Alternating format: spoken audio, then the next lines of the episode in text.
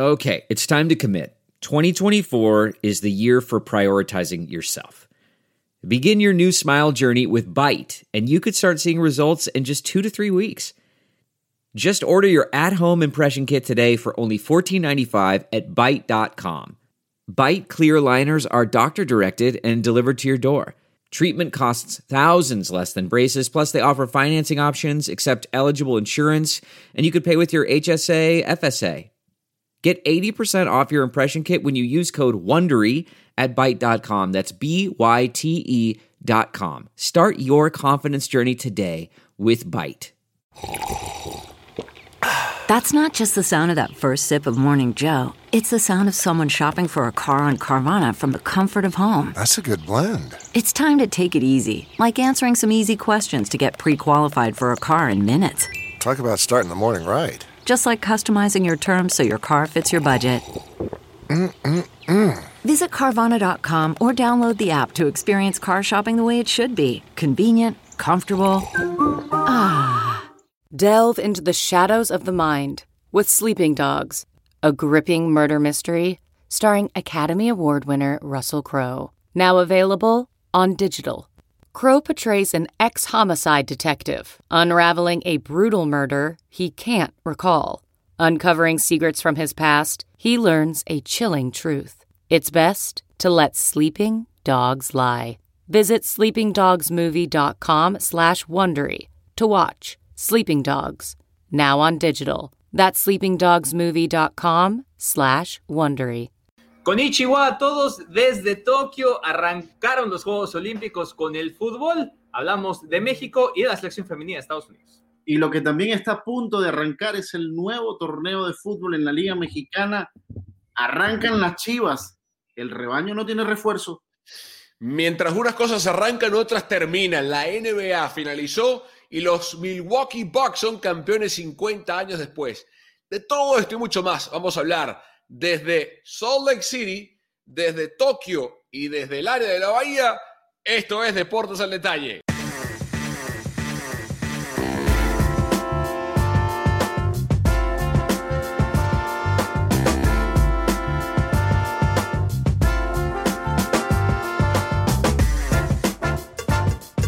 Hola, ¿qué tal? Literalmente, buenos días aquí y en Salt Lake City. Buenas noches acá en Tokio y buenas tardes donde sea que nos estén escuchando. Esto es Deportes al Detalle, versión olímpica, versión Liga MX. Hablaremos de muchas cosas y versión NBA. Carlos Justis, Pedro Andrade y quienes habla Carlos Mauricio Ramírez. Estamos grabando a las 9 de la mañana, hora del Pacífico. ¿Qué hora es en, en el lago Salado, Pedro? 10-20. ¿Y qué hora es en Tokio, señor Justis? 1 y 20 de la mañana. Bueno, y así vamos a estar este mes. Usted quería ir a los Juegos Olímpicos, usted está en los Juegos Olímpicos. Eh, ¿Cuánto has dormido, Carlos? Bueno, tú estás corrido, ¿no? Tú no has dormido nada. Sí, no. Eh, ahí, ahí, vamos eh, con las horas contadas de, bueno. de sueño. Eh, hoy fue una jornada bastante larga, entonces sí, de, de, a poquito, sumando lo que se puede. Ya va, ya va. Pero yo, yo necesito parar un momento uh -huh. de grabación. No podemos seguir sin que Carlos diga deportes al detalle japonés. A ver. Esa, e, esa, se las tengo guardada para, para la que sigue porque mañana tenemos por primera vez una junta con todo el staff. Okay. Y como, como parte de nuestros este, interns y, y, fixers que tenemos ahí, tenemos a alguien que habla japonés. Entonces, por fin le voy a poder bien, preguntar a bien. ella, porque no he tenido nadie más que hable japonés este, que me entienda, además. Bueno, pa para que ustedes entiendan lo que significa cubrir unos Juegos Olímpicos en el sitio y en la distancia. Carlos no ha dormido nada y es la 1 y 20 de la mañana. Eh, yo tengo cuatro horas y media, cinco horas de sueño porque el partido de México terminó a las tres y media de la mañana, hora del Pacífico. Terminó el partido, me acosté a dormir para pararme a las ocho y media, o sea, cinco horas para grabar el podcast. Pedro se durmió, Pedro se está... No, me... bueno, vamos a entrar en materia. Juegos Olímpicos, acá en Deportes al Detalle.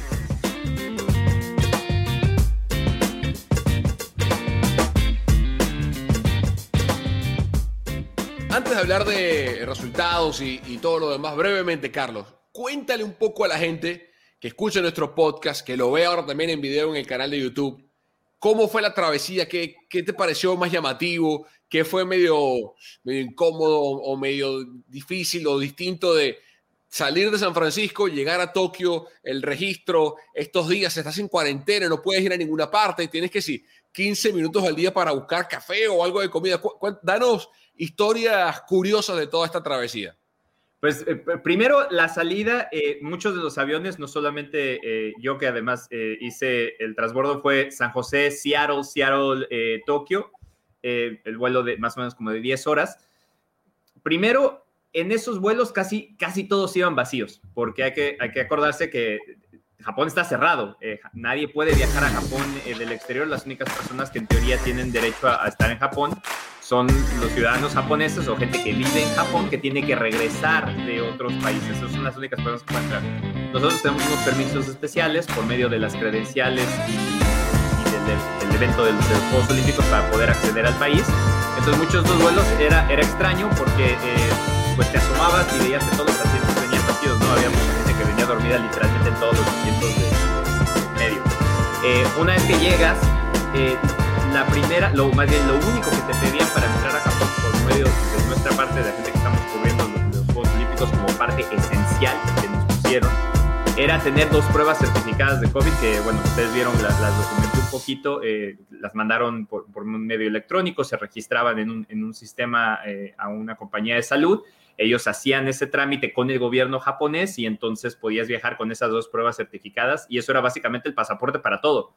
Eh, llegabas, eh, te ponían en una, en una parte donde te revisaban esos documentos, de ahí te pasaban a hacer una prueba de COVID. Todas las pruebas de COVID que hemos hecho acá, de hecho, han sido con saliva, no han sido eh, nasales. por aquí tenía una, pero creo que ya, ya no tengo, tengo que ir a pedir más. Estos son los, no se va a ver bien, pero esos son los códigos de barras que, que se le ponen al, a las pruebas. y las pruebas se las hacen ustedes mismos, ¿no? Y las pruebas son semios y tú las tienes que registrar. Aquí tienes, digo, traigo la luz espantosa, pero tienes este, estos códigos QR. Ahí se ve.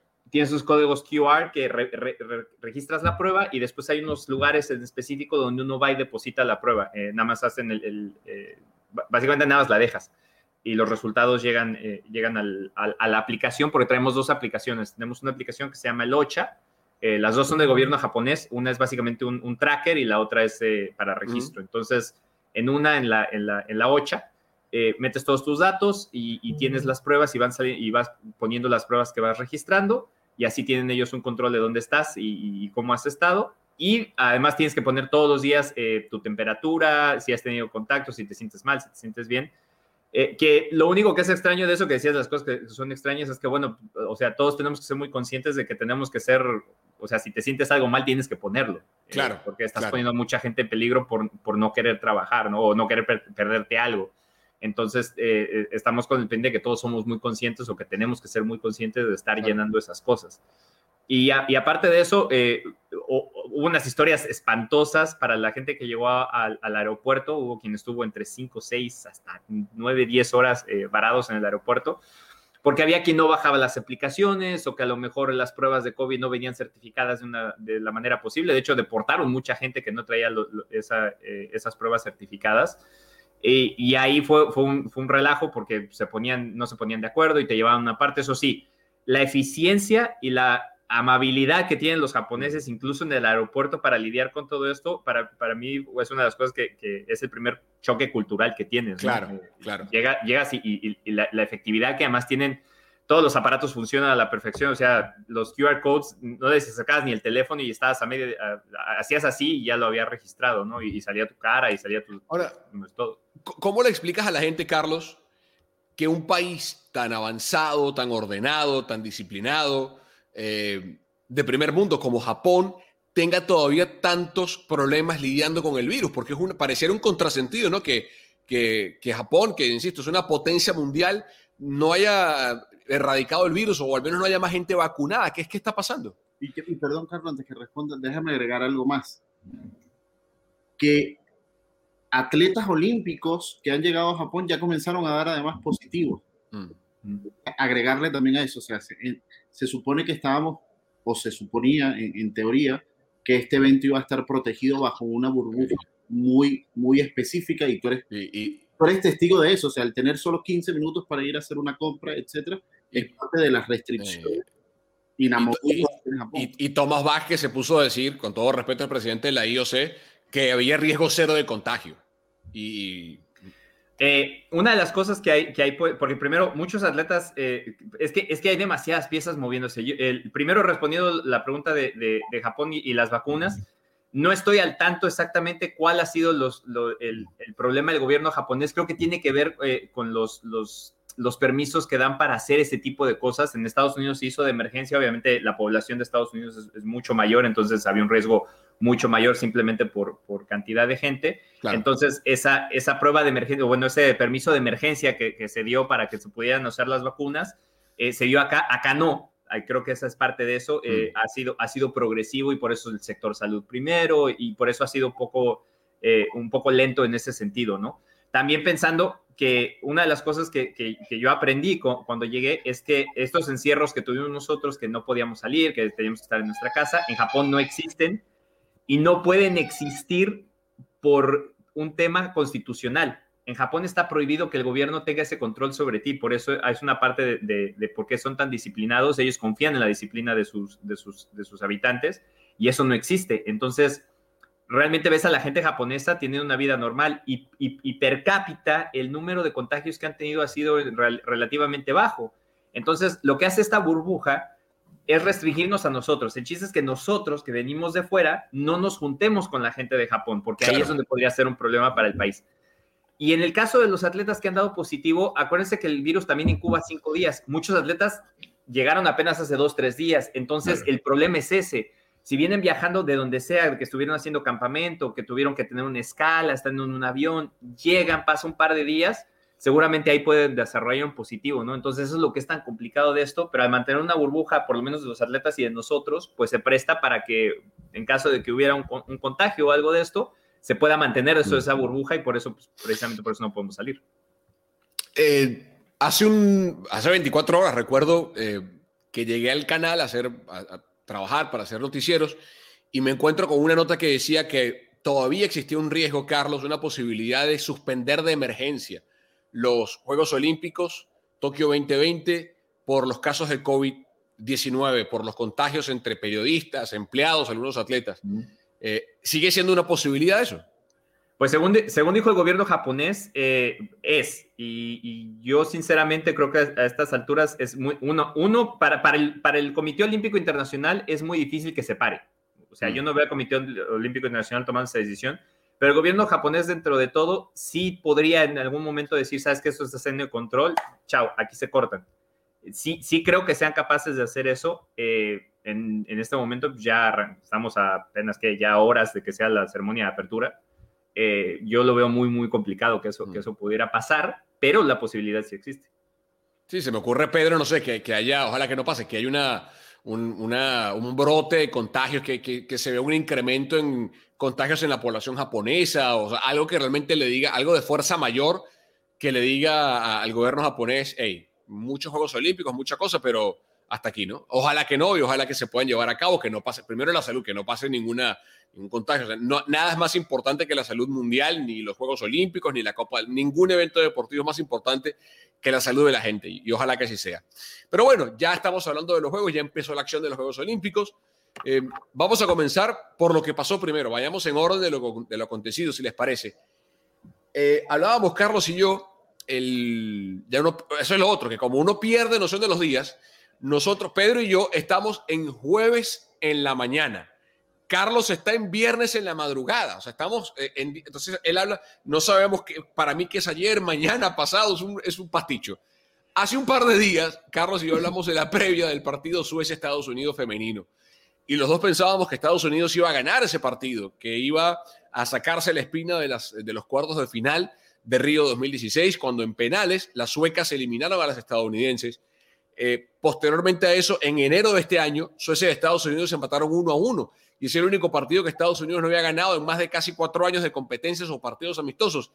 Y bomba que viene Suecia y le mete tres. No solamente le ganó tres a cero a un equipo, Carlos y, Pedro, básicamente compuesto por las mismas chicas que ganaron hace cuestión de dos años en el verano francés el, el Mundial Femenino. ¿Qué pasó en ese partido? Eh, yo la verdad es que creo que eh, Estados Unidos dio su peor partido Me atrevería a decir desde el 2017, porque, perdón, desde el, 2000, desde el 2015 más o menos, porque en el 2016 todavía ese partido que pierden en, penales no fue tan, tan desastroso, sería como, sería como el, ejemplo más reciente. Y después hubo un amistoso que pierden con Francia 3 por 0, apenas empezando el 2019 antes de, antes de la Copa del Mundo. Creo que son, son las únicas dos derrotas que ha tenido Estados Unidos desde, desde entonces.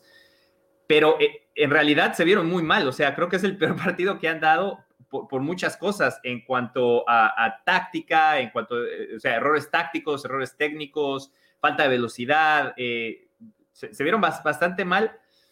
Y creo que es un buen baño de humildad en ese sentido, porque llegar con los 40, la, la de los 44 partidos sin perder, curiosamente con ese empate simplemente contra Suecia, que era la única que podía hacer el, el escollo ahí, pues, pues le viene bien para, para lo que sigue porque ahorita pues ya es borrón y cuenta nueva. Eh, los dos partidos que le quedan son bastante accesibles. Australia ha tenido muy malos resultados en el, último par de años, a pesar de que siempre ha sido una selección que se ha destacado por ser de las de mejor nivel.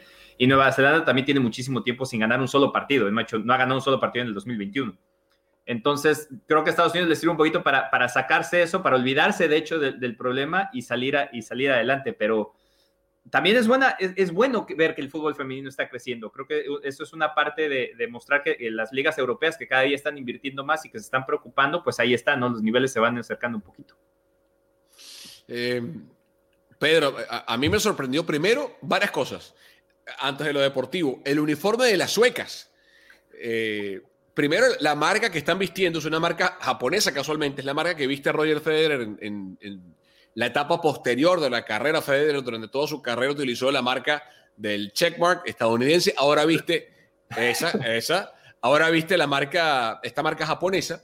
Yo nunca había visto uniformes de fútbol de esa marca. Me parecieron muy bonitos. No me gustó el tono del amarillo de Suecia. Me pareció demasiado fluorescente, demasiado fosforescente, si prefieren pero sacando ese detalle, me pareció fosforescente el fútbol sueco, me pareció brillante, llamativo, físicamente imponente. No sé si fue el... O sea, no, no, tengo una forma de explicar, Carlos y Pedro, qué le pasó a Estados Unidos más allá de que, o pasando el hecho de que Suecia fue mejor. Totalmente, y, y es súper extraño porque Estados Unidos comenzó, comenzó bien. Estados Unidos tuvo la pelota en los primeros compases del partido que es donde uno dice, bueno, los equipos tienden a, estudiar si creo que en este caso Suecia se dio el balón para ver con qué venía. A mí no me sorprende tanto que pierdan, porque es una cuestión que puede pasar. Puedes ganar, puedes perder o puedes empatar. A mí lo que me sorprende es el marcador. O sea, fue un 0-3. Para mí es un marcador abultado para la selección de Estados Unidos. Y además algo también sorpresivo es que le quita el invicto de 13 años en unos Juegos Olímpicos.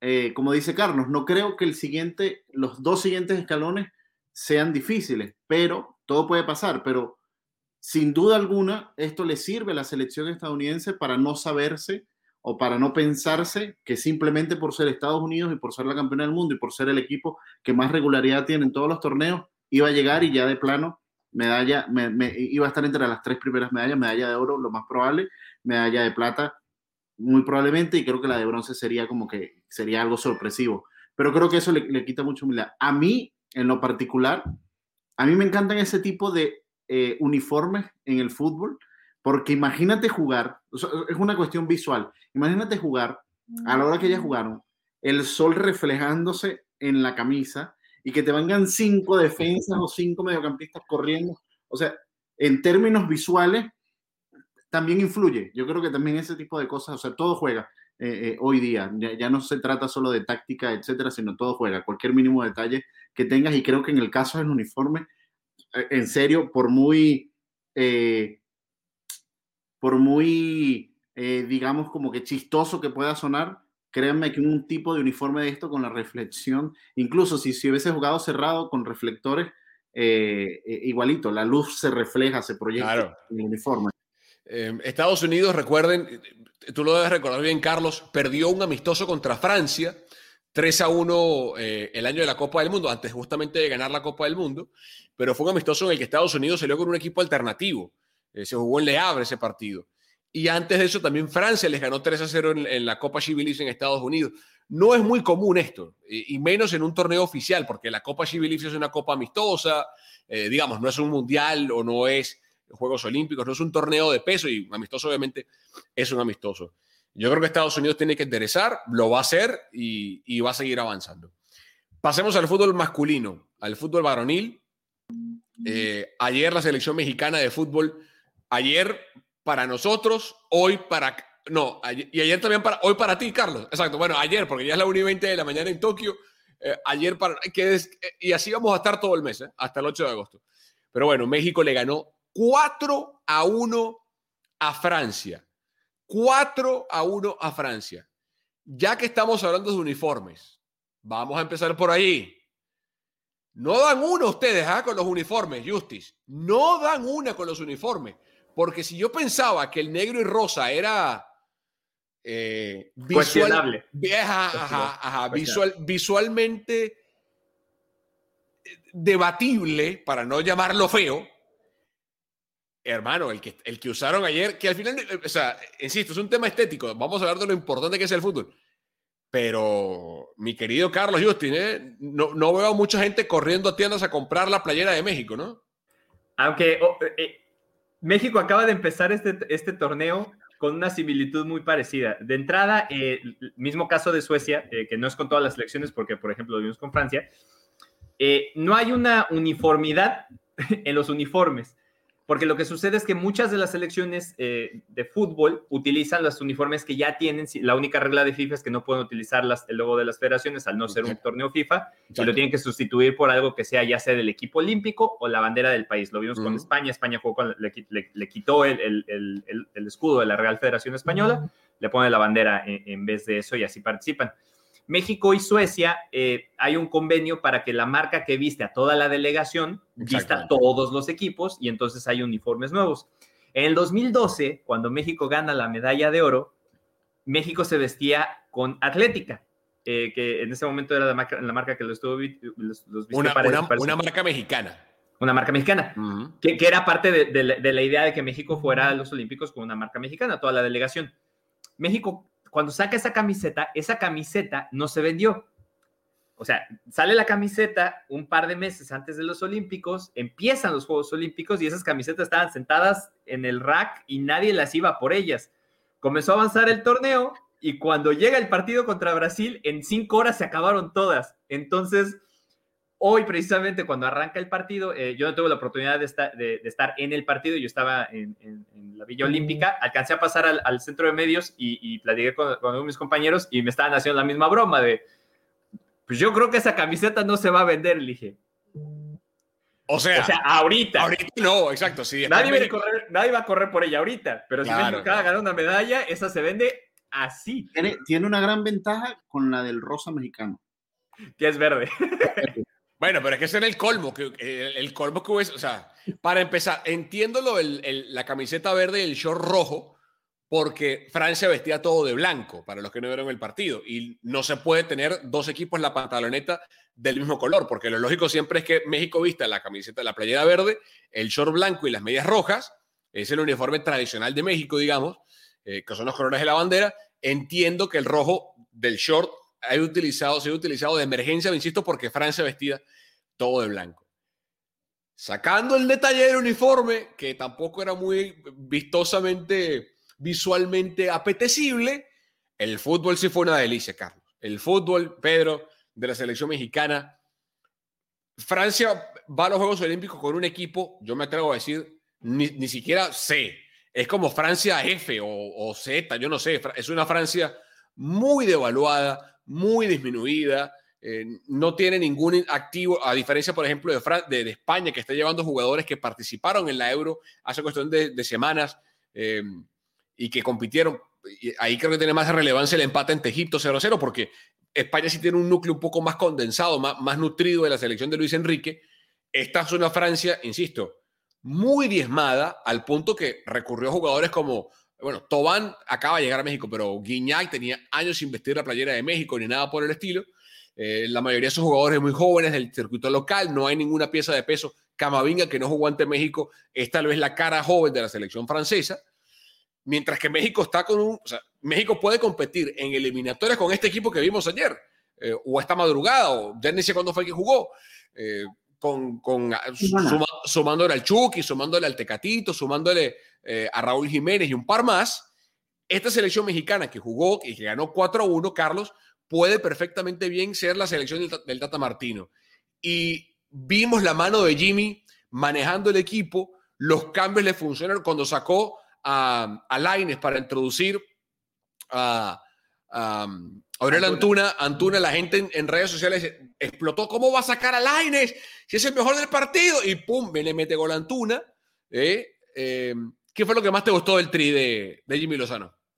A mí eso, eh, que, las variantes funcionan y, va a pasar, o sea, ya, ya, ya empezó con, no, que si Francia, que al final de cuentas eso no importa. El, cuando estás en un torneo de, de, esta magnitud o en un torneo oficial, empezar ganando es muy importante en, lo anímico y en lo futbolístico. Y cuando puedes empezar ganando y ganando bien, porque no se ganó 1-0 con algunas dudas, no, le pasaste por encima al rival que tenías enfrente. Y además, por más que sea una Francia F o X, la, la letra que tú quieras, siguen siendo jugadores que se desarrollan en el fútbol europeo.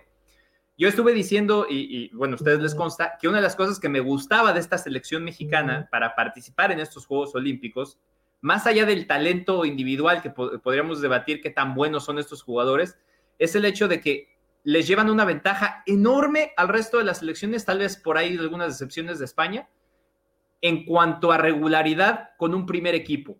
Todos los jugadores que están en esta selección mexicana ya tienen por lo menos uno, dos o hasta tres años siendo jugadores titulares de primera división. Y eso es atípico para una selección sub-23 en general.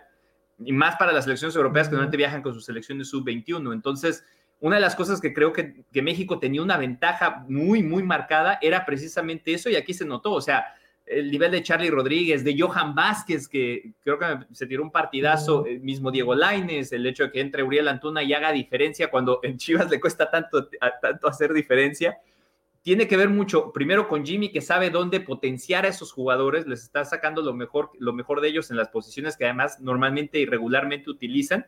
Y la otra, que la experiencia pues, se nota. Y, creo que eso es un muy buen síntoma para México de aquí a lo que resta, porque para mí, con, con esa actitud y con este fútbol, pueden ser candidatos a meterse en las medallas. No estoy diciendo que va a volver a ganar la de oro, pero tranquilamente puede llegar a una semifinal y pelear por una medalla de bronce, por lo menos. Eh, ¿Qué te gustó de México, Pedro? Mira, lo primero que voy a decir es lo siguiente. Presta atención, eh. Ah, eh, puedes grabar, puedes grabar. No, estamos, estamos grabando. Nagaiki Suru Meikishko. Nagaiki Suru Meikishko.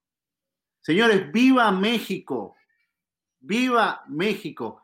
Lo decía Carlos Mauricio la, ventaja y para mí lo sorpresivo que tiene la selección mexicana el día de hoy, llámese la selección mayor, llámese la selección olímpica, es que no hay diferencia. Es lo que él decía, no hay diferencia. Tú puedes decir que esta es la selección olímpica porque están en los Juegos Olímpicos, pero puede ser la selección, y además una selección olímpica que podemos decir que incluso tiene menos elementos porque está también México jugando la Copa Oro. Es como, puedes sacar de distintos, de distintos lugares, etcétera, y vas a tener una muy buena selección. Con lo de Francia, a mí lo que más me impresionó y lo que yo le aplaudo a México es esto: no importa que Francia sea alfa, beta, omega, zeta, la que sea, en el abecedario que tú seas, si te sabes superior, tienes que golearlo. Y es lo que hizo México. México no se cansó de ir a buscar el partido. México en ningún momento, ah, ya metimos un gol, aguantamos, vamos con la pelota. No, no, no si te hice uno y te puedo hacer el siguiente, te lo hago. Y es lo que hizo. Te hizo dos, te hizo tres, te hizo cuatro. Eh, creo que Jimmy Lozano también encuentra la fórmula perfecta en cómo equilibrar el equipo, talento joven con experiencia. La figura de, de, Memo Ochoa para mí es súper importante en este equipo, eh, eh, en, este equipo de sub-23 porque te da eso. Es un, es, un, es un portero que ha estado en ciclos mundialistas, es un portero que ha estado en eliminatorias, es un portero que ha estado en distintos lugares, en distintas facetas eh, deportivas y creo que le da muchísima importancia para el equilibrio que se busca el equipo. Yo no sé si puede repetir lo de Londres. Yo creo que sí. Pero yo te digo, lo que, que sí. este partido a, mí, a mí me deja, o sea, yo creo que la única pieza, y entre comillas, para mí, o las dos únicas piezas, entre comillas, que le quiten el favoritismo a México sería España y Brasil. Y sin embargo, España se frenó, se dio un tremendo tortazo contra Egipto, con un, con un 0 a 0 insipidísimo. Y cuando ya pones sobre eso en la balanza, yo te digo, yo veo a México, tú lo ves en una semifinal, yo lo veo en la final, honestamente, lo veo en una final. Para el nivel de juego que tuvo. Yo, yo coincido contigo. Para mí la final, la final puede ser México-Brasil o México-España. No veo, o sea, Australia le ganó 2 a 0 a Argentina. Argentina, está, si, si, Francia fue con una selección F, Argentina, bueno, o sea, que, tiene un pool, en fin. Em, varias cosas. Cuando vimos el torneo preolímpico, y luego vimos lo que estaba haciendo con la mayor y, el nivel actual. Recuerdo que aquí en el podcast debatimos de el nivel de Diego Laines y lo que puede significar Laines con el 10 en la espalda para México en eliminatorias, en Copas del Mundo, etc. El mejor jugador del partido en la cancha ayer fue Laines, o esta madrugada fue Laines, pero por mucho. O sea, por, e, era, es una de esas cosas donde la, salta de la pantalla del televisor y, te, y Así usted nunca haya visto fútbol. Si es la primera vez que usted se sienta a ver un partido de fútbol y no entiende las reglas y no entiende nada, sabe que ese bajito con el número 10 en la espalda, que viste de verde y rojo, es el mejor. Eh, así de vistoso, así de, evidente fue la superioridad de Laines. Y cuando hablábamos, recuerdo, Carlos, que hablábamos de lo que hizo o no hizo Gio Dos Santos con México, con las Copas del Mundo Juveniles, con Londres 2012 de cierta forma, el, lugar de Gio en la selección mexicana histórico se, se, talló en esos Juegos Olímpicos de Londres 2012, lo que hizo en esa Copa eh, Mundial Juvenil. Laines, para mí, es bastante mejor jugador que eh, Gio Santos por una, por diversidad de cosas y lo está mostrando y lo va a seguir mostrando. Es el líder de la selección, es un líder distinto no estamos acostumbrados a ver a México ser liderado en la cancha por un jugador de las características de Diego Laines. Cosas que me gustaron del partido. El 4-3-3 de Martino es el mismo que está usando Jimmy Lozano, el mismo que utilizó en las eliminatorias en, en Guadalajara. Eso ya está pegado en el ADN y por ende no va a haber trauma entre que, porque lo vemos mucho que pasa, que a lo mejor la selección de México tiene un técnico que juega 4-4-2 o 3-4-3 o qué sé yo, y cuando van a la mayor hay, hay un roce porque no me gusta. Aquí no hay ese problema. No existe. Em, eso por un lado.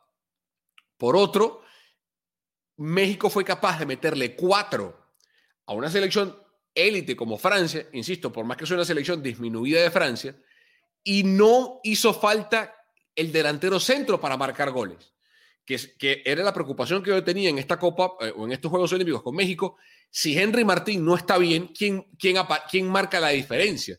Porque no tiene, para mí, ese, esa es la deuda, con todo y que Henry es un gran torneo con el América y es un delantero muy eficiente, en la selección ha sido otra cosa, le, ha costado un poco más.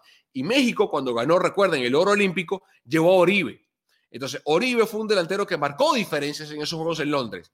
Y para mí, la duda que tenía, y la sigo teniendo, más allá de que se le metieron cuatro a Francia, es si, Henry va a poder estar a ese nivel. Ayer o esta madrugada, México le metió cuatro a Francia sin que Henry Martín fuese una pieza, eh, hizo otras cosas sin balón, muy interesantes. Sacó a los centrales, movió espacios, permitió las carreras de Laines, de Aguirre, de Alexis y compañía, la, suma, la, trepada de Chávez Rodríguez. Entonces, esos componentes se van sumando. El error del cachorro Montes en el penal, al final eh, Memo casi lo ataja, y quiero preguntarte, Carlos, de nuevo, tú como mexicano, ¿cómo viste el gesto de Guignac? Los que no vieron el partido les contamos, André Pierre Guignac es francés, es el capitán de Francia, pero juega para Tigres. Tiene ya, ¿cuántos? Seis años jugando en México, seis, siete años jugando en, en México eh, con Tigres. Tiene hijos mexicanos.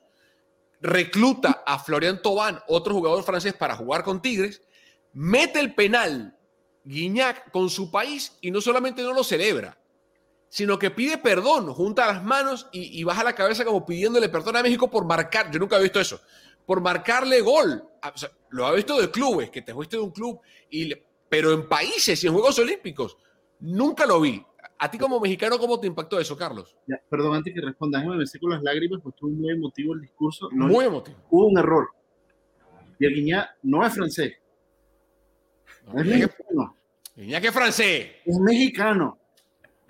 Bueno, técnicamente el pasaporte sí, sí ya, es ya, es mexicano, pero obviamente está jugando con la selección eh, francesa. Hay un, hay un detalle que obviamente ustedes no, no se han dado cuenta, que creo que tiene que ver mucho por qué España se vio como se vio hoy, por qué Alemania se vio como se vio hoy, por qué Francia se vio como se vio hoy. El calor, mm. que está haciendo aquí en Japón es increíble. O sea, sales, caminas dos cuadras y esto es eh, empapado por todas partes. Entonces, creo que hay un poco, por ejemplo, sobre todo con, eh, con, la selección española, que, que viene, viene Pedri, viene un contingente que viene a jugar la Eurocopa a un nivel brutal y meterse en las semifinales, tener que hacer este viaje hasta este lado para más encontrarse con ese tipo de condiciones, creo que le va a costar un poquito carburar y a lo mejor a cada paso de factura porque no van a estar al 100. O sea, no te van a dar un partido, partido al 100. Creo que México se pudo adaptar más, mejor a eso y por eso, por eso se ve bien. Y lo de Guiñac, yo justo ayer estaba platicando con mis papás que cuando Guiñac llega a México, y comienza a jugar bien y comienza a meter goles y se vuelve. Yo lo odiaba, o sea, yo no soportaba a Guiñac. Era, aparte de Tigres, no, aparte es de Tigres. Sí, bueno, no, y luego viene, viene y le clava a, Pumas el, cuarto gol que le tuvimos que remontar y que metía chilenas y peor. Entonces, eh, me, me llama mucha atención y no me, son, esos jugadores que me, me causaba un poquito de, de choque, ¿no? Y luego empezó con el discurso de, bueno, es que a mí me gusta mucho este país, adoro a la gente, comenzó a ayudar a las comunidades en, Monterrey, y, se, a todo mundo lo saluda, eh, comenzó a recaudar cosas para ir, para ir a entregar, se metió con causas, eh, comenzó a hablar de que sus hijos eran mexicanos, y entonces también ahí comienza a cuestionar qué tan, qué tan de dientes para afuera me lo está diciendo, me lo está diciendo en serio, no me lo está diciendo. Pero creo que cada día Guiñac es más mexicano y defiende más a los mexicanos que a los propios mexicanos. Bueno, que recuerdas la, famosa frase que dijo Carlos cuando criticaba que los mexicanos eran los, o sea, eh, no recuerdo exactamente la frase, pero algo así como que los mexicanos son los peores enemigos de los mexicanos, eh, hablando un poco de la selección y lo que hizo Tigres en la Copa del Mundo, eh, en, la, Copa Mundial de Clubes, cuando pierden contra Liverpool, o sea, todo eso y, y, o sea, de nuevo, para mí no tuvo por qué disculparse Guiñac, porque primero está haciendo su trabajo representando el país por el cual nació y del cual es, mexicano, es francés mexicano, es, francés. Eh, ha jugado mundiales con Francia, o sea, es francés. Para mí fue innecesario, pero no por eso quiero decir que, que no lo valoro o que no me pareció un gesto muy honorable de parte. Y, pasando en Japón, un país con la tradición de, de respeto, de honorabilidad, me pareció un lindo gesto insisto, me pareció innecesario porque no, no creo que haya tenido que disculparse Guiñac porque, no, o sea, si, si luego va y entra una plancha y fractura un jugador del país que sea y luego le pide disculpas a otra cosa. Pero, o sea, me pareció un lindo gesto, innecesario, pero muy bonito de parte de Guiñac. Em, por encima, Brasil le ganó 4-2 a Alemania. Eh, Alemania sí va con una selección igual como Francia, alternativa eh, que no tiene nada que ver con la de Euro. Por eso para mí, Brasil, eh, con Dani Alves, con Richarlison, con un par de piezas más, con Douglas Luis, eh, que le gana 4-2 a Alemania, es para mi candidato. Eh, España, que con todo el que empató con Egipto, la selección que lleva es una selección muy, con muchas piezas que vimos en la Euro. Dani Olmo, Eric García, Unai Simón, Pedri, Mikel Oyarzábal, jugadores como Mingueza, que jugó en el Barça buena parte de la campaña, Pau Torres, una muy buena selección. Y México, o sea, Australia no, no Australia ganó a Argentina, pero Argentina anda, muy mal. Eh, Carlos, después de una fecha, en el fútbol olímpico suele verse muy claramente quiénes están para qué. Francia puede levantar, Alemania puede redimirse, pero, insisto, México, y se los dije con Italia en la euro, se los dije con Italia en la euro, México, Brasil, España, ahí está el podio para mí, ¿eh? Sí, yo, yo, también, yo también lo veo. Eh, yo había metido por ahí que, que, podía, por ejemplo, Francia o Alemania estar dentro de los candidatos. Hoy no los vi así.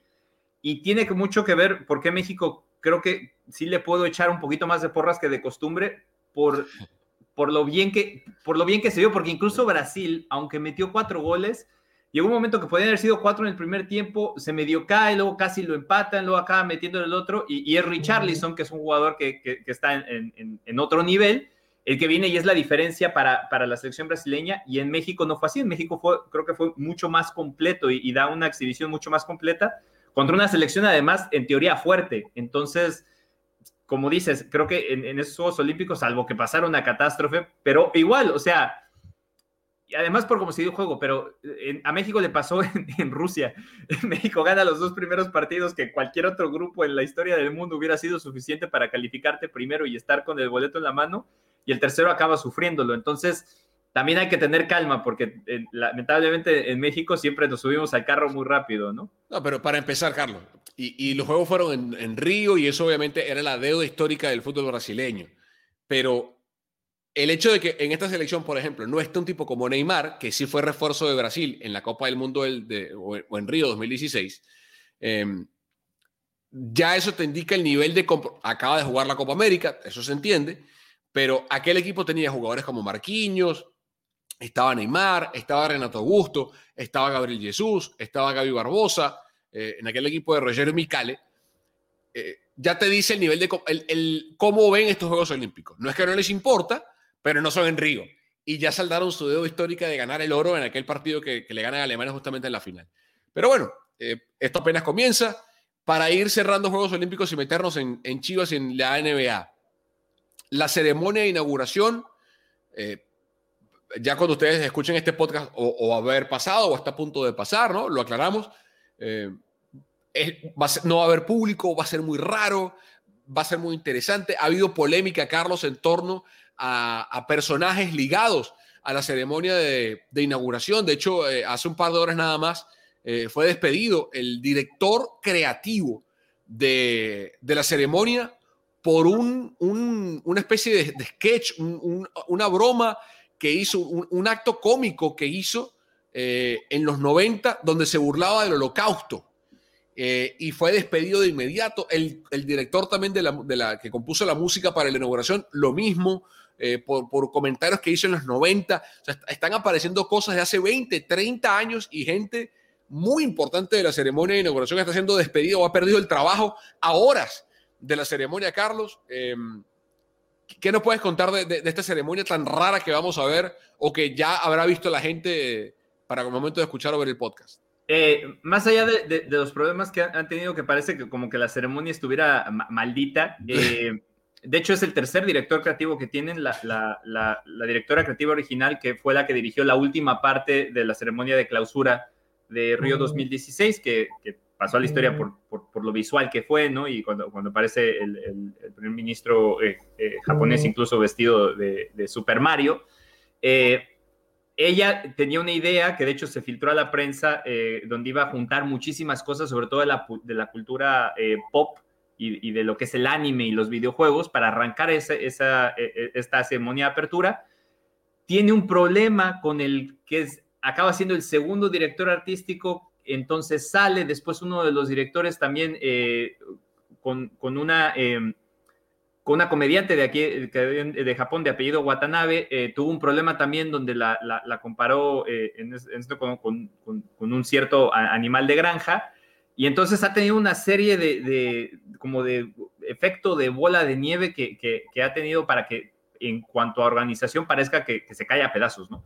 Hmm. Pero eh, les puedo decir de buena fuente, porque obviamente todo esto está embargado, eh, tengo un par de, de, compañeros que están en, un hotel que está al lado del, del estadio y las, la ceremonia, eh, pues han estado los ensayos, ¿no? Entonces, los ensayos están llevando a cabo y los... Primicia, primicia, primicia. Les puedo decir, para que sepan, si, no, si ya la vieron, pues, y lo están viendo este podcast después, pues bueno, ya no es nada. Pero si no la han visto, les puedo asegurar, primero, que se van a divertir mucho como si estuvieran jugando. Opa.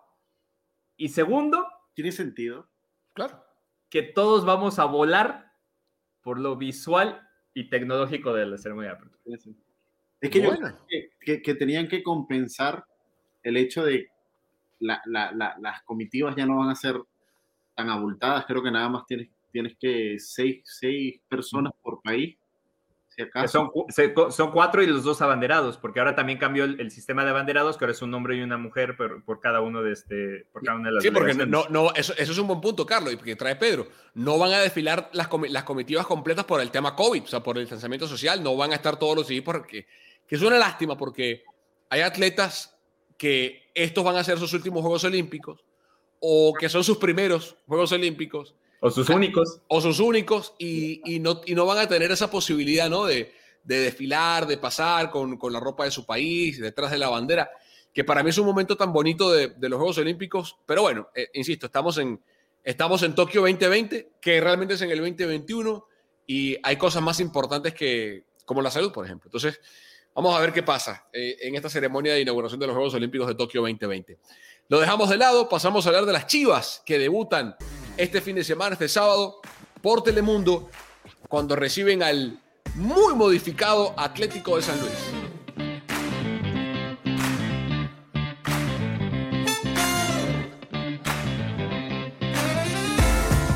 Pero es casi, es casi eh, la historia de, no sé si Jekyll y Hyde, pero de dos realidades diametralmente opuestas.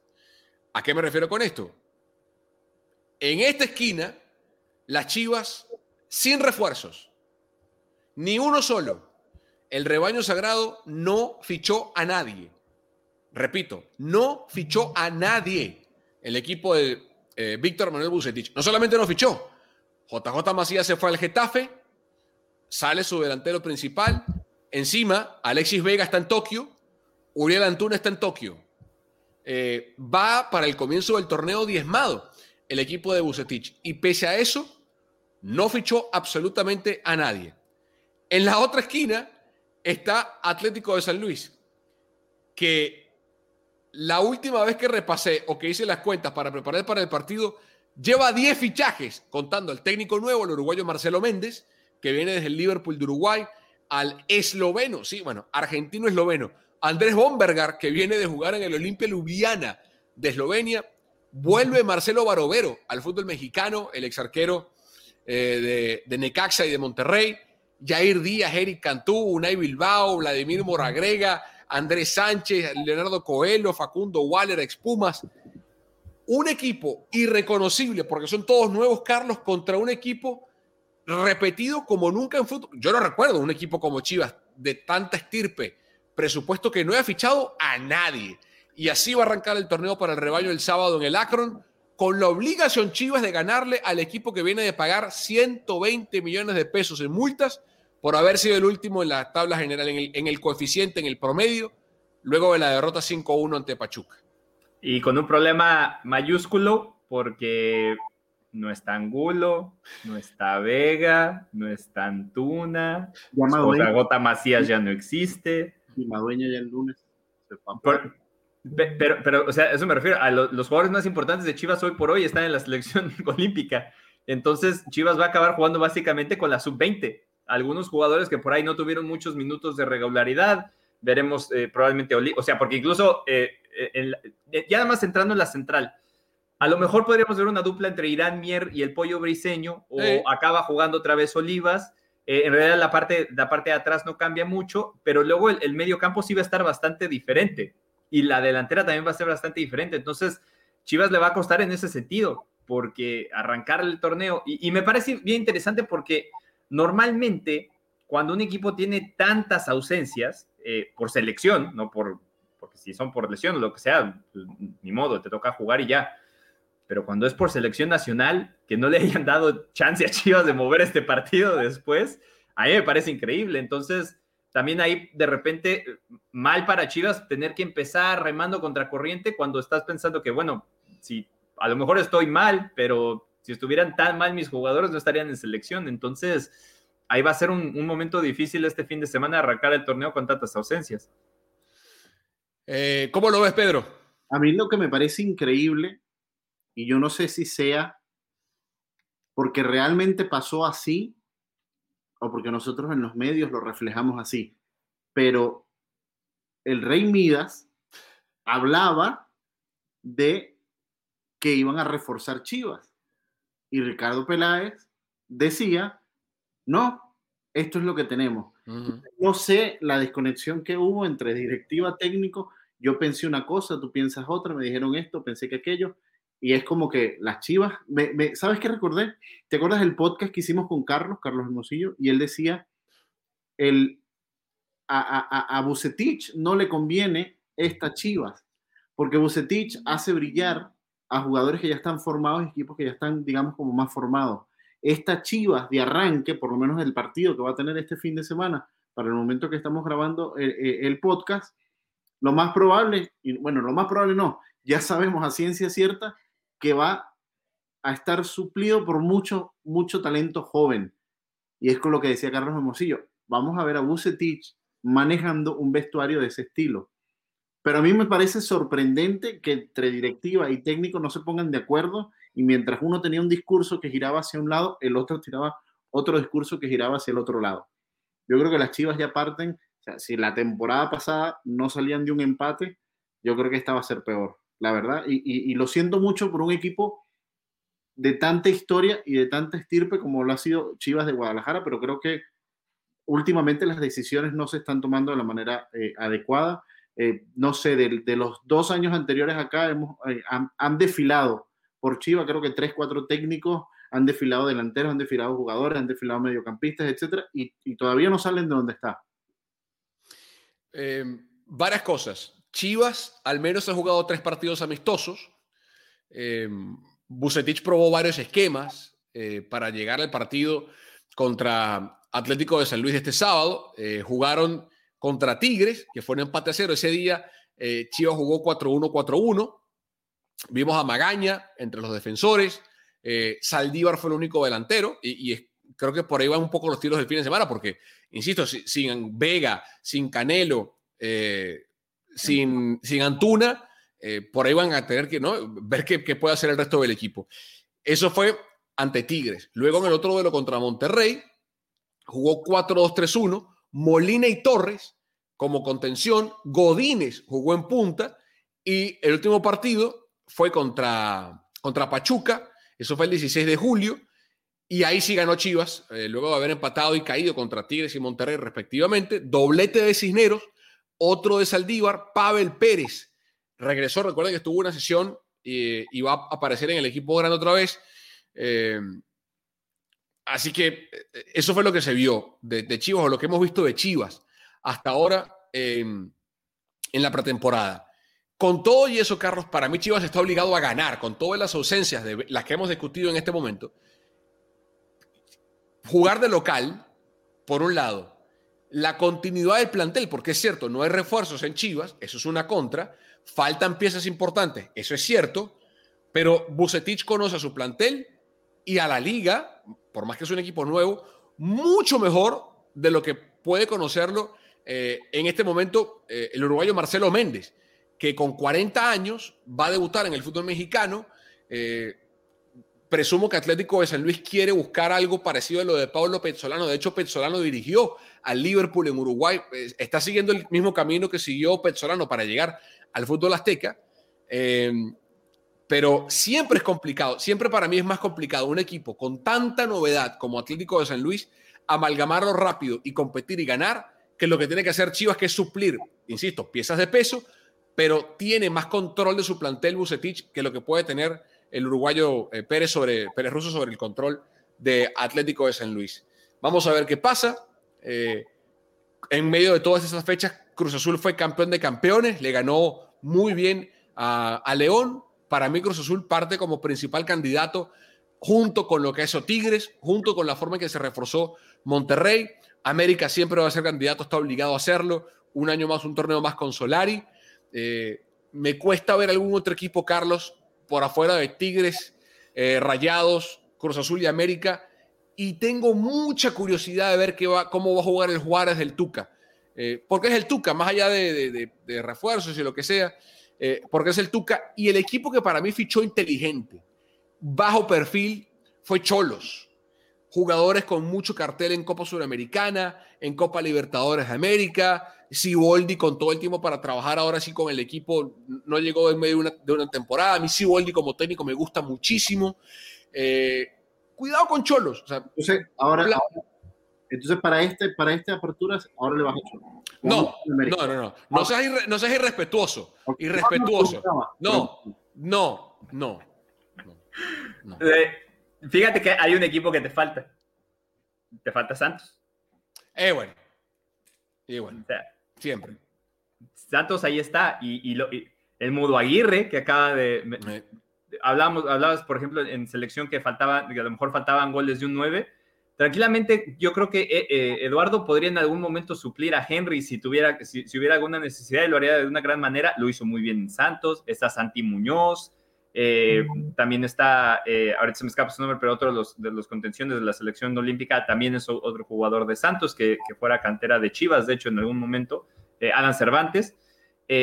Entonces, Santos es un equipo que siempre es joven, que siempre tiene jugadores de la cantera. Regresará seguramente eh, un par de piezas que habían estado lesionadas con lesiones muy largas. Eh, Gorriarán se perdió un rato del torneo y aún así llegó a la final. Entonces. Y, no, perdieron, y no perdieron a muchas piezas, Carlos. O sea, no. no se fue ahí está. Ah, eh. entonces, yo creo que lo, tienes que ver, pero para mí los principales candidatos definitivamente son. Debería ser Monterrey, simplemente por, por cómo armó el equipo, por las piezas que trae para, para, para completar algo, un proyecto que ya era serio. Lo, de Herrera con, con, Tigres, para mí, vamos a ver cómo empieza a andar. A, Miguel siempre le ha ido bien en todos sus equipos, no tiene por qué irle mal en Tigres y Tigres con, con lo que tiene no es más que suficiente para poder ser campeón. Y, y sí, también lo a mí también lo de, lo de Ciboldi con, con Cholo se me hace bien interesante. Me preocupa que Chivas vaya a hacer más de lo mismo. Eh, yo, yo, siento que Chivas va a estar en ese, más allá de, de, estás diciendo que tiene que ganar este partido, bueno, que del local a lo mejor sí tiene que venir y ganar esta primera fecha, pero a lo largo del torneo yo veo muy, muy difícil que Chivas vaya a poder ser más de lo que nos ha dado en los últimos dos, tres torneos. Yo pondría entre mis tres favoritos y en el orden Cruz Azul, Santos, América, en ese orden, y doy a ellos los tres favoritos por la continuidad, porque no se movió ni se ha cambiado mucho, y además fueron los, los, los, los que terminaron mejor hace, hace, hace pocos meses. Y luego de la regularidad, obviamente Monterrey por cómo se armó, Tigres por ser Tigres, y, además ahora tiene al Piojo como técnico. sí, exacto. Y después, para mí, el que sería un equipo a ver, ya lo decía Carlos Mauricio, eh, sería el equipo del, del Tuca. Y es por lo mismo, es ver cómo el Tuca se ajusta a un nuevo proyecto y, vamos a ver si es capaz de, imprimir su sello. Yo te digo una cosa, a mí me cuesta mucho, me cuesta mucho no ver a Monterrey, por lo menos en la final. O sea, bueno, te digo una, cosa, te digo una cosa. Héctor Moreno, Héctor Moreno, este, pero ya va, o sea, Héctor Moreno y Esteban Andrada son piezas que cualquier equipo de la Liga Mexicana, sí. o sea, eh, no, totalmente, pero deja, Tu, deja tu Eric Aguirre o Joel Campbell o Juan Vergara, pero nada más Andrada y, Héctor Moreno para la parte de atrás de, Monterrey. Bueno, y, con Eric, I mean, Eric, hoy, Eric, en, ese clásico regio, la primera jugada del clásico regio ya se la ganó Monterrey a Tix. Sí, ya. Eh, eh, eh. Em, a mí me cuesta mucho no ver a Monterrey arriba. o sea, y, aparte con el Vasco. pero si no llega a la final, o sea, si está entre los cuatro mejores es, es, es un fracaso. O sea, sí, sí, es un fracaso. con, la inversión, repatriar, repatriar a Héctor Moreno, traer un arquero como Esteban Andrada de Boca, traerte a Eric Aguirre, con el Vasco Aguirre como técnico, y, que, y que Monterrey no se mete en la final, es un fracaso. Para mí es un fracaso. O sea, no, no, creo, que, no creo que dirán al final, no, bueno, ¿sabes qué? Siempre sí, quedamos cuartos. Ah, está bien. no, no. O sea, no. Chivas no invirtió, eh, América tampoco es una gran, o sea, no, no hay ningún fichaje, compraron la ficha de Fidalgo, pero, o sea, Cruz Azul está, está, armado hasta los dientes y no perdió ninguna, o no ha perdido ninguna pieza, porque se hablaba que Romo podía irse para Europa, el Celta de Vigo y todo eso, pero, insisto, o sea, a nivel de reforzar un plantel que ya, que ya era bueno como Monterrey, eh, bueno, América trajo otra vez a, a, a Miguel Ayun, pero tiene una cosa, o sea, hoy cierro los ojos y veo una final Cruz Azul Monterrey o Santos Monterrey. Es buen, buen punto de Santos, pero no, no, no, no hay forma que no vea Monterrey, por lo menos en la final. Sí, pues, sí o sea, Tienes razón. Yo, yo de todas maneras siento que a lo mejor por, por, por, ser, a pesar de que son piezas importantes, siempre hacerlas que, que sea, que haya cohesión. ¿sí? Puede, puede, costar un poco, o sea, pensando en que eh, vamos a romper el proyecto, ¿no? Porque es, parte, parte de eso, ¿no? Eh, yo creo que hay, hay, proyectos que dices, bueno, pues le voy a aguantar un poquito más, o sea, en, en, ese sentido, porque si ya lo definimos con fracaso, pues entonces con lo que han invertido, pues hay que empezar a ver cómo le meto la mano y, y, lo desmantelo y muevo algo, ¿no? Y creo que es Monterrey al contrario. Creo que está armando algo para que sea a largo plazo. Y, si en este torneo no alcanza a llegar a la final, en el seguro seguramente sí. Entonces ahí es donde, donde la paciencia también tiene que jugar. Sí, no. O sea, digo, por fracaso me refiero, si llegan a semifinales o no llegan a la final, pierden en semifinales, no van a correr al Bajo Aguirre, o sea, nada de eso, pero, pero sería un fracaso no llegar al menos a la final. Para, ya luego una final cualquier cosa puede pasar pero, pero para mí sería un fracaso. Bien, recuerden, Chivas contra Atlético de San Luis este fin de semana por Telemundo. No se lo pueden perder. Arranca el torneo Apertura. Perdón, el torneo Grita México 2021. Que yo no sé si es una gran idea o una pésima idea. O sea, depende de lo que pase. Depende, entiendo, entiendo el razonamiento, el pensamiento, el razonamiento detrás de querer desviar la atención del terrible grito homofóbico, del grito que ya uno no sabe cómo deshacerse. Quiero, eh, están buscando soluciones, Carlos, están siendo proactivos para buscar una solución. Yo no sé si funcione. Eh, no sé si llamar al torneo Grita México eh, ayude o no. El tiempo lo dirá, porque si al final la gente termina gritando México o, cualquier otra cosa que no sea el bendito grito homofóbico en los saques de meta, habrá sido una victoria ¿Qué te parece el nombre? Eh, ¿Qué les parece el nombre Grita México para el torneo? Lo que pasa es que yo mientras, yo mientras las, la, en este caso no es, ni la federación, mientras la Liga MX eh, trate, por lo menos trate activamente de, cambiar algo, pues se agradece ya si después la gente no lo entiende y todo. O sea, ha sido muy complicado en general eh, ese tema de, hacerles entender que está mal. Olvídate ya lo de las campañas está por demás. Es, increíble pensar que, es tan complicado hacerles entender que, está mal. Y además, y lo vuelvo a decir, en ningún momento les están pidiendo que ni siquiera griten groserías. No hemos llegado ni siquiera a eso. Le pueden gritar. O sea, en la, en la cultura mexicana. Hay muchos insultos que no son homofóbicos. Tenemos una plétora de insultos y de groserías y de cosas para gritar y ni siquiera se toman la molestia de decir, bueno, es una palabra, ya no pasa nada, voy a hacer otra cosa.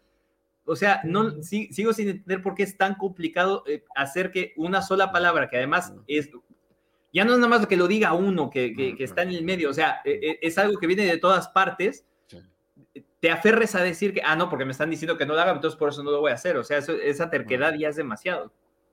Sí, eh, Grita México se llama el torneo. A mí me parece una buena idea eso, insisto, tratar de meter a la gente en la cabeza a través de algo tan visible como el torneo mexicano, algo que todo el aficionado del fútbol mexicano sigue con fervor, con devoción, como en la Liga MX, a ver si el mensaje les entra.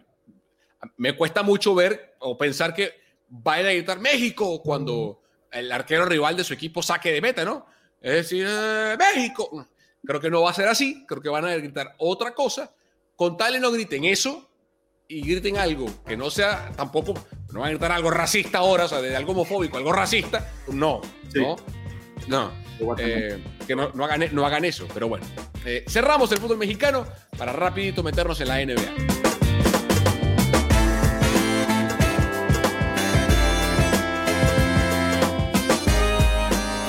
50 años pasaron desde la última vez que los Milwaukee Bucks ganaron un título de la NBA. Y Giannis Antetokounmpo lo hizo de la forma difícil, quedándose en el equipo que lo tomó en el draft, con otra pieza que fue tomada en el draft en segunda ronda como Chris Middleton, eh, con compras inteligentes como en su momento lo fue Brook López, este año el cambio que hicieron con New Orleans, que fue clave, traer a Drew Holiday, eh, porque fue, sin él no ganan el título, así de sencillo, con un entrenador cuestionado con razón, como Mike Budenholzer, por lo que había hecho antes, tanto en Milwaukee como en Atlanta, que viene del árbol genealógico de entrenadores de Greg Popovich, porque fue asistente de, de, Pops en, San Antonio. Milwaukee es el rey de la NBA y a mí me resulta refrescante eh, que en una NBA donde estábamos viendo la, la, tendencia del super equipo, LeBron se fue a Miami con Wade y con Bosch, eh, Durant se fue a Golden State con Curry, Thompson y con Draymond Green, Kawhi se juntó con Paul George y se fueron a, los Clippers. Eh, Harden, Durant y, y, Kyrie se juntaron en, Brooklyn. Antes Kevin Garnett, Ray Allen y Paul Pierce se juntaron en Boston. O sea, teníamos ya más de una década de, de esta tendencia del super team de tomar por asalto la NBA y de repente se colaba Dallas en el 2011, se coló Toronto en el 2019 con, con aquel título extraño con las lesiones de, Golden State. Para mí los Lakers no son un super equipo, o sea, LeBron y Anthony Davis son dos grandes jugadores, pero faltaría como que un tercero para ser realmente un, super team, están cerca de serlo. Pero que Milwaukee lo haga como lo hizo, por ejemplo, Chicago en, 90, en, su, en, su, momento, Detroit en, un poco tiempo más atrás, San Antonio, que lo hizo vía draft con Ginobili, Parker y con, y con Tim Duncan. Eh, el propio Golden State, cuando ganó su primer título antes de Durant, lo hizo vía draft, porque recuerden que Curry, Thompson y, Green fueron tomados en el draft. A mí, Pedro, me resulta refrescante y creo que la NBA y el aficionado lo valora, porque equipos como Utah, equipos eh, como Phoenix, que están intentando hacerlo de esa manera, vía draft, Atlanta con Trey Young, con piezas que van sumando, eh, Dallas con ahora con Luka Doncic, intentan, Filadelfia con Embiid y Simmons, intentan seguir ahora ese patrón que siguió Milwaukee, ¿no? Sí, mira, a mí, a mí yo estoy muy conforme, eh, que además que lo harán los, los Bucks, eh, pero si ves la serie final, si ves las llaves en la serie final, teníamos equipos, lo habías dicho tú, por ejemplo, el Utah Jazz, tenemos equipos los mismos, eh, son de Phoenix y Atlanta, y además que se colaron dejando atrás equipos como por ejemplo LA Clippers, invirtió bastante y no le alcanzó, no le bastó. Eh, Los Ángeles Lakers, a New York Brooklyn con, con, con, la junta esta del, del, trío maléfico y tampoco le alcanzó. Y para mí es muy gratificante porque es lo que yo digo, o sea, esto es lo que hace al deporte hermoso. Equipos que pueden invertir X cantidad de dinero y equipos que tienen un proyecto que piensan que es la mejor manera y te sorprenden. Y además, yo pensé que, honestamente, yo pensé que Phoenix iba a agarrar la serie cuando comience y se pone en ventaja un 2-0. Parecía, parecía. wow, o sea, hasta aquí llegó, le, llegó la gasolina. Y de repente cambian el chip y, y, y Gianni se puso los pantalones y dijo, este es mi momento, aquí es donde yo brillo. Y creo que esa es la gran diferencia entre Phoenix y Milwaukee. Phoenix tenía un gran equipo pero que no supo jugar en conjunto. Y para mí, con todo el respeto de los seguidores de Phoenix, CP es un jugador más sobrevalorado de la NBA. Si no, si no lo logró, compañero, tienes 36 años y, y, y, no lo vas a hacer. No lo vas a hacer. O sea, ya no vayas a dónde mandar y no lo vas a hacer. Yo creo que la ventana se le cerró a Chris Paul para siempre eh, por lo siguiente. Y no le voy a restar mérito ni a Phoenix ni a Milwaukee, porque Phoenix fue el segundo mejor equipo del oeste en el año, fue el mejor visitante en la NBA y Milwaukee compitió todo el año. Pero fue una temporada donde las lesiones, más que en otras, años, en otras temporadas de la NBA, marcaron el destino de quién llegó al final. O sea, se lesionó LeBron, se lesionó Anthony Davis, Clay Thompson se rompió el tendón de Aquiles antes de empezar la temporada, eh, se lesionó Kyrie Irving, se lesionó James Harden, se lesionó Kawhi, se lesionó Trey Young, o sea, se fueron cayendo las, piezas de dominó una por una y terminó ganando el equipo que terminó más sano. Es más, eh, eh se lesionó la rodilla justo antes de la final y casi, y, pensábamos que era una tragedia eh, en general para el, para el básquet. Entonces, este año, con poca pretemporada, porque la temporada terminó en octubre en la burbuja y arrancó en diciembre, con poco tiempo de preparación, con un calendario compactado, porque fueron 72 partidos, pero en menos tiempo, eh, eso afectó y se vio en el físico de los jugadores. Eh, ¿Qué te pareció a ti, Charlie, la temporada? Sí, LeBron incluso se quejó antes de que arrancara la temporada de eso, ¿no? Que, dijo que, le parecía increíble que, que tenían que hacer, que lo iban a hacer porque era su trabajo, pero, pero que se exponían precisamente a eso y que las lesiones acaban pasándole eh, factura no nada más a él, sino a un montón, a un montón de equipos. Eh, por el lado de Milwaukee, me gusta que puedan eh, tener su revancha personal después de caer en la burbuja con Miami siendo amplios favoritos y, quedándose en esa, en esa ronda y, siendo una sorpresa para muchos, poder regresar de eso. no tener una temporada brillante, ¿no? En, términos eh, generales, o sea, como decía, compitieron, estuvieron siempre ahí arriba, pero no fueron arrasadores, no era un equipo que, como si fue en la, burbuja. Cuando termina la burbuja, eran, eran los favoritos del este por mucho. y los dos años que Gianni fue el MVP, por ejemplo. Este año Gianni no fue el MVP. Eh, eh, venían, de, ser el, máximo, bueno, el máximo contendiente del este y no habían respondido. E, este año no son el máximo contendiente del este, que creo que les acaba favoreciendo, llegan contra un equipo donde Devin Booker estaba teniendo una temporada sensacional, o por lo menos unas finales sensacionales, junto con CP, y, y lo, que lo que más rescato es el hecho de que, en teoría, una final descafeinada en el sentido de que son dos equipos que a lo mejor a nivel nacional no tienen el pool que deberían tener. Acaba de ser una serie muy emocionante, muy bien jugada, con dos partidos, por lo menos el 6 y el 7, ah, muy bueno. que se jugaron al último y que fueron buenísimos, ¿no? Entonces, eso es bueno para la NBA, que a pesar de que no esté su star power, por así decirlo, a pesar de que estén algunos contados, ¿no? Eh, porque Janis obviamente es una, una de las estrellas, creo que Devin Booker por ahí se puede meter pues, después de esto, si Pig ha sido una de las caras de la NBA, eh, pero con dos equipos que no tienen a lo mejor la tradición o los seguidores, hayan regalado una serie tan emocionante y además con esa historia, ¿no? Con las subidas y bajadas. Y en, y en el caso de Janis, eh, a ver, yo también creía que se iba a perder ya, o sea, creí que se acababa, eh, la historia de los Bucks se acababa ese día que se lastima la rodilla. Eh, al final de cuentas, una parte de cómo ha avanzado el deporte también es el hecho de que eso no haya pasado a mayores, que me parece increíble por, por, por la, la, escena, lo gráfico que había sido esa hiperextensión de la rodilla. Y bueno, creo que son, creo que son justos ganadores en ese sentido porque les da su revancha, te digo, de lo que habían tratado de, de construir en los últimos años y que por una razón u otra no se les había dado. Totalmente. Y Yanis eh, se reivindica consigo mismo y con su equipo porque eh, estuvieron, recuerden, cuando Toronto queda campeón de la NBA en el 2019, Milwaukee estaba 2-0 arriba en esa serie en segunda ronda. O sea, Milwaukee tenía Toronto contra la lona y, le y, construye Nick Nurse el famoso Yanis Wall para que no pase la pintura. Eh, no tiene tiro perimetral ni, ni lo, lo puede, no es Ben Simmons, pero no es el fuerte del jugador eh, griego de ascendencia nigeriana y se quedó Milwaukee. Igual lo que le decía Carlos, le pasó contra Miami en la burbuja, se quedan en segunda ronda, otra vez se van arriba, pierden contra Miami eh, y Yanis encontró la forma y que ha tenido un partido de 50 puntos en el sexto juego de la final en casa para abrochar el título. Eh, es una historia sensacional, sensacional, sensacional.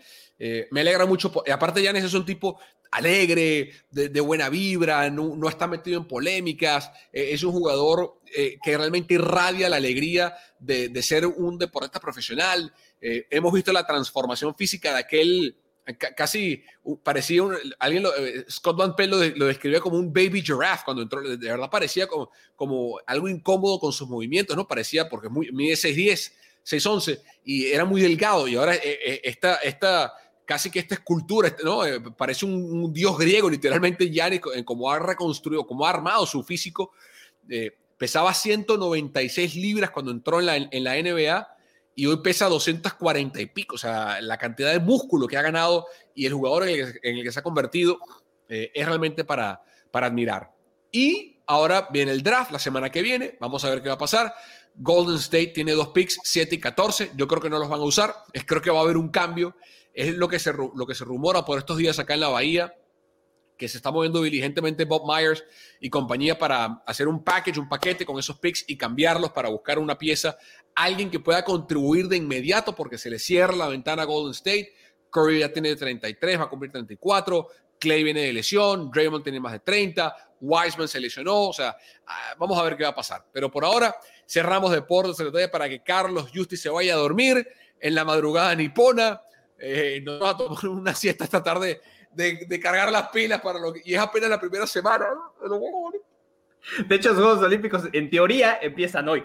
o sea, eh, antes, antes de irnos. ¿En sábado ya o ya, ya me perdí? Comenzamos a grabar. No, yo, yo, estoy en viernes. Yo estoy en viernes. Yo estoy en viernes. Estoy empezando, estoy empezando, el, ah. estoy empezando el viernes, que es el, el, el jueves de ustedes.